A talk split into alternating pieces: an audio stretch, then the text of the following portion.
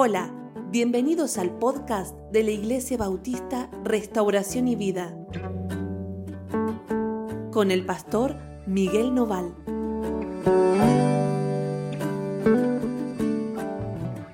Hola, ¿cómo andan? Dios los bendiga muchísimo. Bueno, estamos juntos otra vez, contentos por estarlo.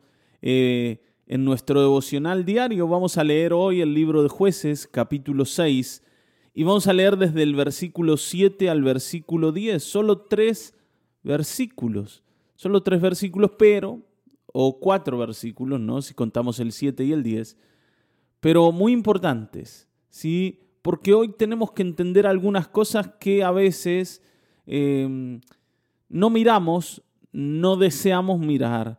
Y a causa de eso nos enojamos y a causa de eso nos, nos amargamos y nos distanciamos del Señor. Y tiene que ver con cuál es el motivo de la caída.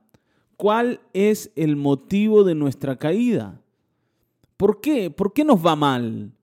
Ayer hablábamos de la maldición, ¿no es cierto? Decíamos cómo el Señor empobrecía a Israel.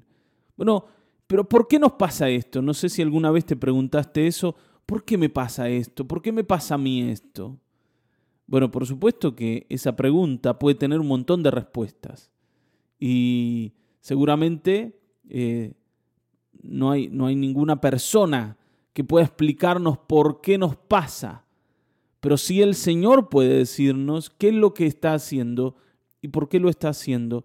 Así que hoy abramos los oídos y escuchemos la voz del Señor, ¿sí? Dispongámonos. Vamos a leer juntos. Dice, y cuando los hijos de Israel clamaron a Jehová a causa de los madianitas, Jehová envió a los hijos de Israel un varón profeta, el cual les dijo, Así ha dicho Jehová, Dios de Israel.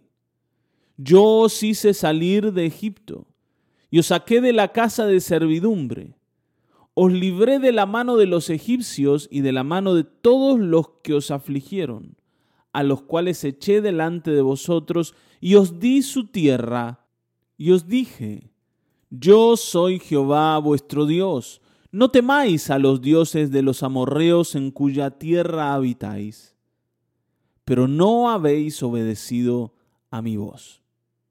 Bueno, cuando buscamos respuestas, a veces aparecen respuestas que no queremos escuchar. Ellos le decían al Señor, ayúdanos. ¿Por qué, Señor, nos pasa esto? ¿Por qué los madianitas vienen y nos roban todo lo que tenemos? ¿Por qué nos empobrecen? ¿Por qué le quitan la comida a nuestros hijos? ¿Por qué permitís esto, Señor? Está bien, a veces las respuestas que buscamos de Dios las buscamos así como diciendo, Señor, nosotros somos las víctimas en esta situación. Mira lo que nos pasa. ¿Por qué vos permitís que nos pase esto? ¿No? Eh, ¿Qué sé yo? Estas preguntas son preguntas que la gente se ha hecho desde siempre y que colocamos como, como un obstáculo para decir, bueno, confiemos en Dios. ¿Por qué Dios permite que los niños se mueran en África, eh, ¿no? llenos de, enfermedades y en un hambre tremenda, terrible y total, ¿no? bajo los abusos de, personas malvadas?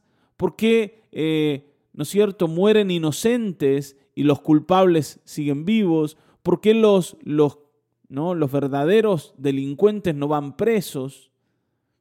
Vieron que siempre le cargamos a Dios las injusticias que vemos en el mundo y decimos, bueno, si alguien permite esto es Él, porque Él es Dios y Él podría arreglar todo esto de un plumazo. ¿Por qué no lo hace?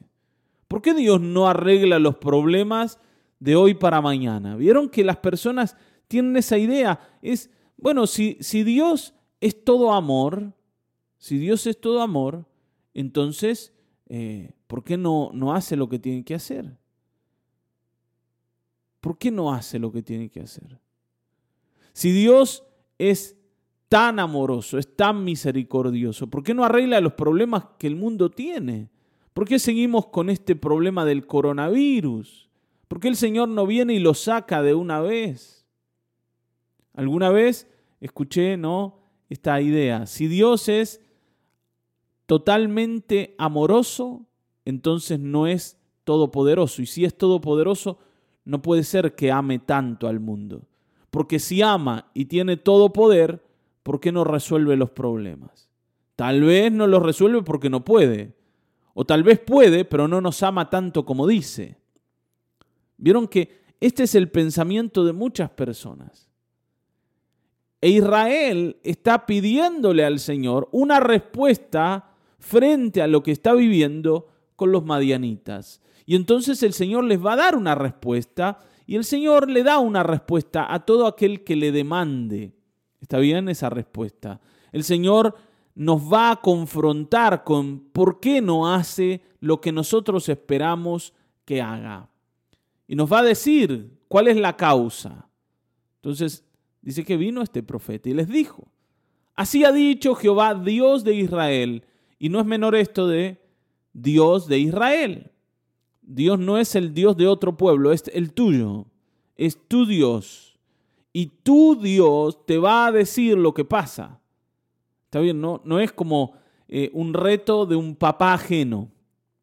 ¿Vieron cuando eh, te reta un papá ajeno? Vos decís, bueno, qué sé yo, está bien, ¿no? Pero no es mi papá. Pero este es tu papá. Este es tu Dios. Este es el que está en tu casa, el que está sobre tu casa, el que debiera gobernar en medio de tu vida. Este, tu Dios, te va a decir cuál es el problema. Dice, yo os hice salir de Egipto. Y no comienza diciéndoles por qué no les responde. Primero les hace recordar cuánto Él los ha bendecido en el pasado.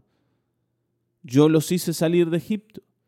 Yo los saqué de la casa de la servidumbre. Ahí ustedes estaban esclavos, ahí estaban también, ¿no? Llenos de problemas. Yo los ayudé, no es que no los he ayudado nunca, no es que los odio, no es que los detesto.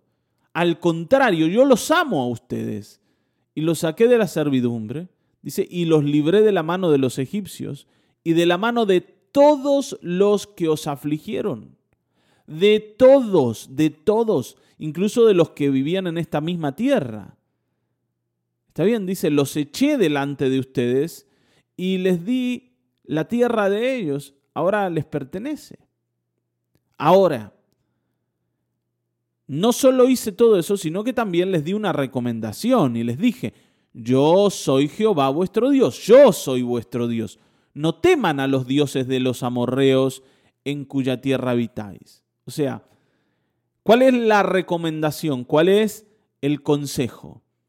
Ustedes siempre entiendan que tienen un Dios al que adorar. No necesitan ir detrás de ningún otro, especialmente de los dioses que vivían antes en esta tierra o a los que la gente de esta tierra adora. Ustedes no los necesitan a ellos. ¿Se acuerdan que hablamos de Baal, de Acera o de Astarot? Los dioses de la siembra y de la cosecha, de la fertilidad, de las lluvias, de los vientos. Ustedes no necesitan a Baal para que traiga la lluvia. Yo soy el Dios de toda la tierra. Yo les voy a dar la lluvia que necesitan. El Señor les había dicho, yo les voy a dar la lluvia temprana y la tardía. La que pone en movimiento el desarrollo de la semilla hasta que se hace una planta adulta y después la que termina de darle a esa plantación el último, ¿no? como el último empujón para que esté lista para ser cosechada, para ser cegada. ¿Está bien? Yo les voy a dar todo, el sol que necesitan que salga, yo les voy a hacer salir el sol. No necesitan aval, no necesitan acera, yo soy el que bendigo tu casa, el que te hace tener hijos, el que te hace multiplicar y fructificar.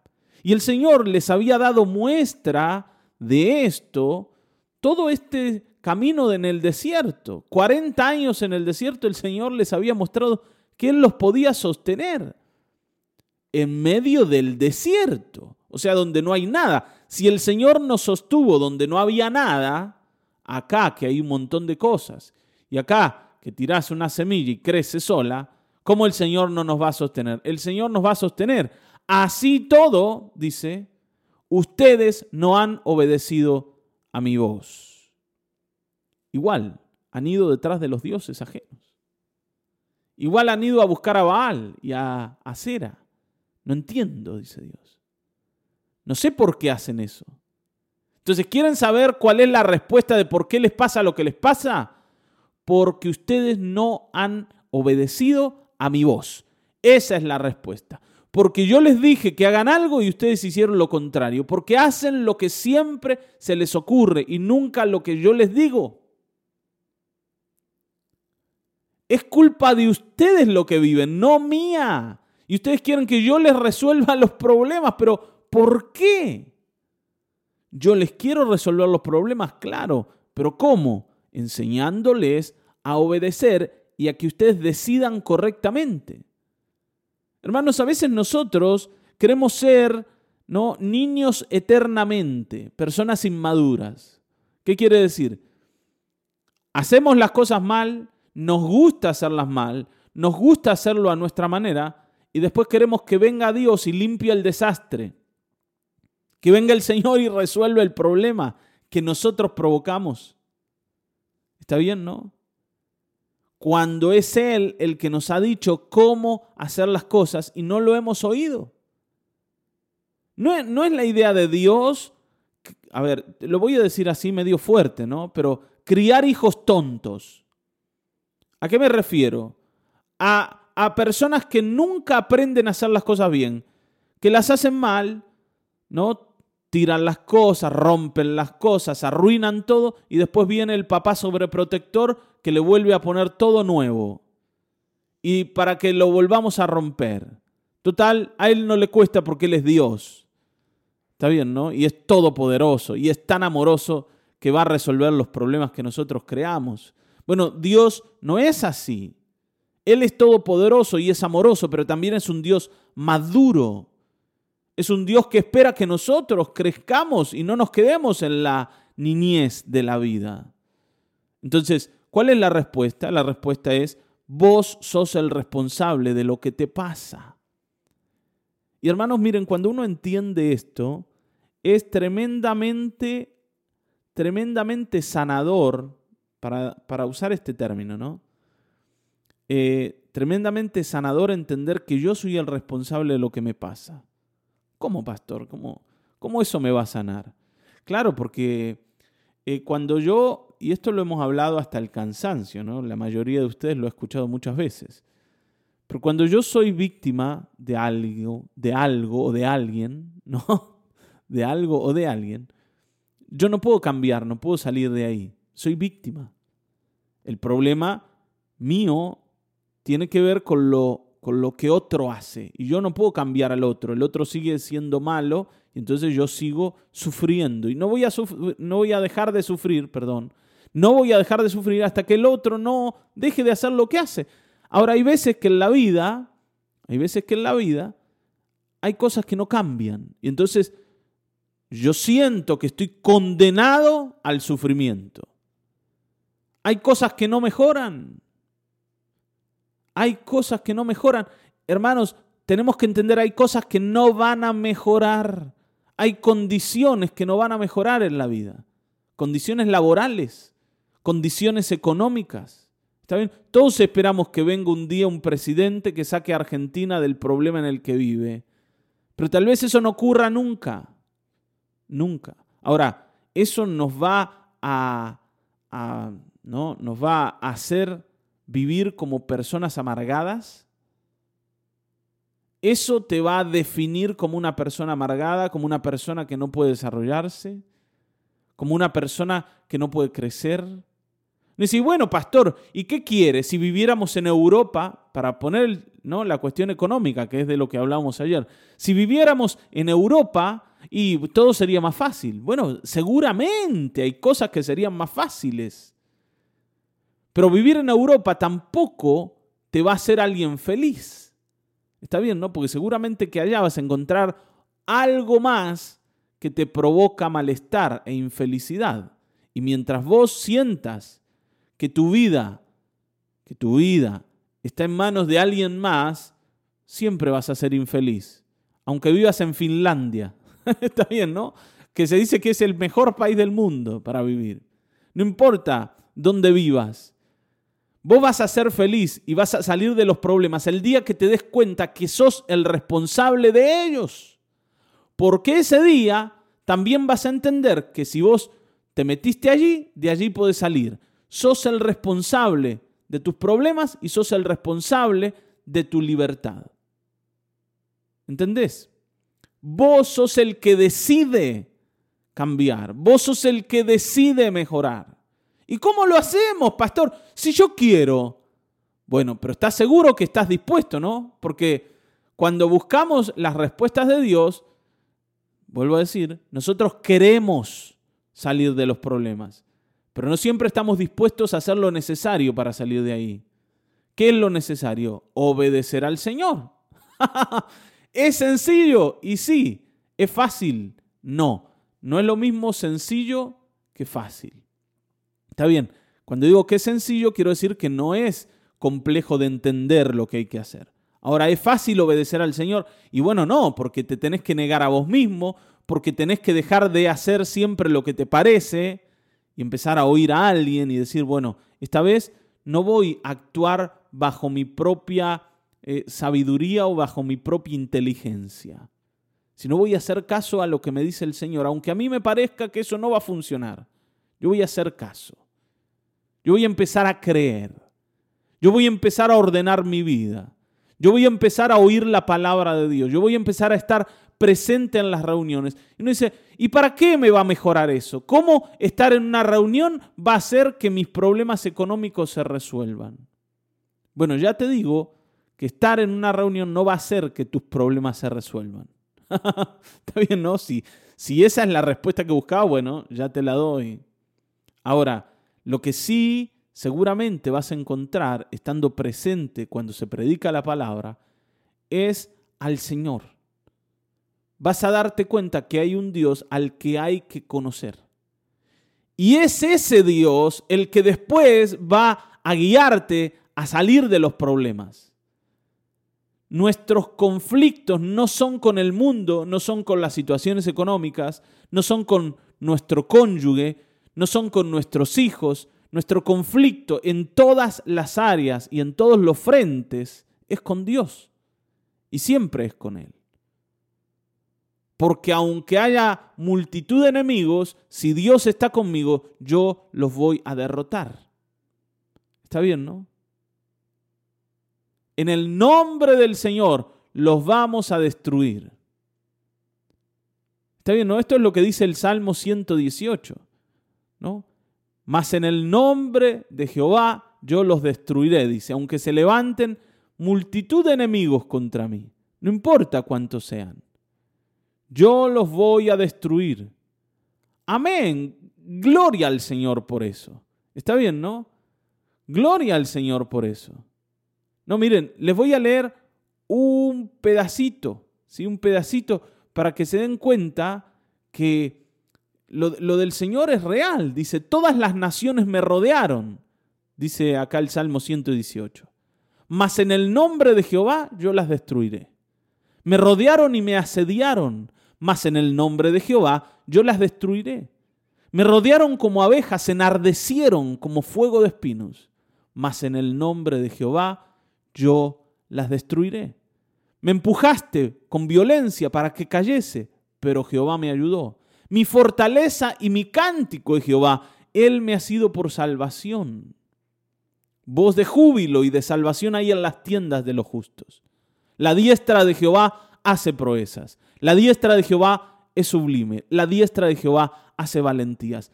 Y no moriré, sino que viviré y contaré las obras de Jehová.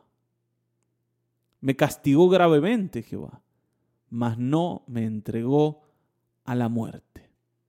Está bien, ¿no? Fíjense si no tiene que ver con esto que decimos. Por favor, es tiempo de que nosotros nos responsabilicemos de buscar al Señor. Porque los problemas siempre van a estar ahí y van a venir. Está bien, ¿no? Muchas veces causados por nosotros mismos, por nuestras rebeliones, por tomar caminos equivocados, van a estar ahí. Ahora, si yo me doy cuenta del error, me responsabilizo del error, y me vuelvo al Señor, el Señor me va a ayudar a salir del problema. Pero tengo que entender que el responsable soy yo. No puedo seguir diciendo, Señor, ¿por qué permitís que me pase esto? No, no es que el Señor es el malo. El malo soy yo. Tengo que entenderlo eso. Porque si no, nosotros no tendríamos un libro entero ¿sí? o un compendio de libros que llamamos la Biblia para explicarnos cómo hacer las cosas bien. Si Dios quisiera destruirnos, no nos hubiese dejado ningún tipo de guía. Ahora, no es lo que el Señor quiere, pero nosotros vivimos siendo rebeldes en contra de su palabra, rebeldes ¿no? y obstinados, y terminamos cosechando lo que sembramos. Si siembro rebelión, voy a cosechar maldición. Y no hay forma de que sea de otra manera. Si siembro desobediencia, voy a cosechar problemas. Voy a cosechar azotes. ¿No? Dice la escritura que los azotes son para la espalda del necio. Está bien, ¿no? Hay que darle, porque no aprende en todas las áreas. La vida, ¿no? Vieron que hoy decimos no, porque los padres no pueden corregir a sus hijos, no pueden hacer nada contra ellos, tienen que hablarle. Me acuerdo, y con esto termino, ¿no? Eh, cuando Lena era chiquita habíamos ido a ver a una pediatra, ¿no? Para los controles de la nena. Y entonces, eh, bueno, Lenita era así como es ahora, ¿no? Eh, inquieta, va para acá, para allá. Y en el consultorio ella había empezado a hacer algunos líos. Entonces nosotros le decíamos, Lena, vení para acá. Lena, no hagas esto. No, cuando la doctora nos, nos, nos escucha querer corregir a Lenita, ¿no? Por supuesto, para que no haga líos en un lugar donde, donde no había cosas importantes. Y ella nos dice, no, miren, ustedes para, para eh, como sobrellevar el berrinche de la nena, lo que tienen que hacer cuando ella se pone así como loquita, es levantarla, tenerla en los brazos, ¿no? apretarla contra ustedes y que ella haga todo el berrinche arriba de ustedes, hasta que se le pase y se calme. No hay que gritarle, no hay que corregirla, ¿no? No hay que darle un chirlo, nada, nada, nada. Ustedes sobre ustedes, hasta que ella se le pase. Por supuesto, dice, a mí eso no me sale, dice la doctora. Yo con mis hijos no tengo paciencia, así que, pero eso es lo que ustedes tienen que hacer. Vieron que nosotros queremos ser maestros de lo que sabemos, pero no de lo que hacemos. Y, y normalmente eso no funciona. Ahora, aunque vos no corrijas a tus hijos, aunque vos no le des un chirlo, la vida se los va a dar. La vida se encarga de ser dura con aquel que no ha aprendido a actuar. La vida se encarga de decirte y echarte en la cara que lo que estás haciendo está equivocado. No hay nada que evite que encuentres problemas si los buscas. No hay nada. Ni siquiera Dios. Dios no va a evitar que encuentres problemas si los buscas. Entonces, la única esperanza es empezar a hacernos cargo primero de los líos que hicimos y después también de la solución, de encontrarla. Y encontrar la solución tiene que ver con oír al Señor, con escuchar lo que Él me dice. Ahora fíjense que en este pasaje, y después se van a dar cuenta, el Señor no les dice a ellos, en el pasaje de jueces estoy hablando, no les dice que los va a sacar de los problemas. Simplemente les dice, ustedes están así por su culpa, porque no me hicieron caso. No les dice, bueno, pero no se preocupen, queridos, amados, preciosos míos, yo les voy a resolver los problemas. Aunque a partir de el lunes vamos a ver que sí el Señor va a resolver los problemas. Está bien, ¿no? Pero en principio yo tengo que darme cuenta de que me he equivocado y aceptar la corrección. Está bien, ¿no? Así se llama el devocional de hoy, aceptando la corrección. Yo debo admitir la, la corrección, perdón. Yo debo admitir que Dios me diga, esto es culpa tuya, viejo. Y bueno, ¿y ahora qué, qué querés hacer? ¿Te vas a quejar? Aceptalo, hacete responsable. Sufrí lo que estás sufriendo. Incluso más, deberíamos entender que es justo lo que nos pasa. ¿Cómo justo? ¿Cómo va a ser justo que yo sufra? Claro, y pero si yo sufro por mis propios errores, es justo que pase eso. a pesar de que no nos guste. Está bien, ¿no? Lo, lo injusto sería que yo esté sufriendo por algo que yo no hice. Eso sería injusto, pero si estoy, vuelvo a decir, cosechando lo que sembré, y es lo más justo del mundo. Ahora el Señor es muy misericordioso y también confía en eso. Confía en eso. Si yo aprendo a humillarme y yo aprendo a reconocer y a confesar el pecado, Él me va a perdonar porque la Escritura me dice, me asegura que eso va a ser así. Pero primero, hagámonos cargo del problema. Amén. Estamos delante de Dios, busquémosle. Padre Celestial, gracias por este tiempo precioso, te adoramos, te bendecimos, tú eres nuestro Dios. Señor, hoy queremos aceptar que nosotros hemos fallado, Señor. Hemos sido los que te han dejado, los que han desobedecido, los que, los que no han querido prestar oído. Señor, a pesar de saber tu voluntad y saber lo que querías, a pesar de haber recibido muchas veces multitud de consejos, decidimos dejarlos. Decidimos hacer bajo nuestros propios paradigmas, bajo nuestras ideas. Fuimos sabios en nuestra propia opinión. Nos equivocamos, Señor, y caímos. Y hoy sufrimos por esos errores. Y sufrimos por las consecuencias de ellos. Pero, Señor, queremos aceptar tu corrección y buscarte hoy para que tengas misericordia. Señor, nosotros no merecemos salir de los problemas, pero sabemos que tú eres muy misericordioso y que entregaste a tu Hijo, a quien hoy miramos, a quien fue a la cruz y dio su vida por nosotros para salvarnos, no porque lo merecemos, sino porque tú nos amas. Hoy queremos buscar al Dios que nos ama, al Dios que dio a su propio Hijo para salvarnos. Señor, para que vuelvas a tener misericordia. Señor, vuelve a tener misericordia de cada uno de nosotros, porque no hay ninguno de los que está delante de ti que no la necesite. En el nombre de Cristo Jesús. Gracias, amado Dios. Amén. Amén. Amén. Hasta aquí hemos llegado nos volveremos a encontrar en el próximo episodio de Mañanas de Restauración y Vida. Dios te bendiga.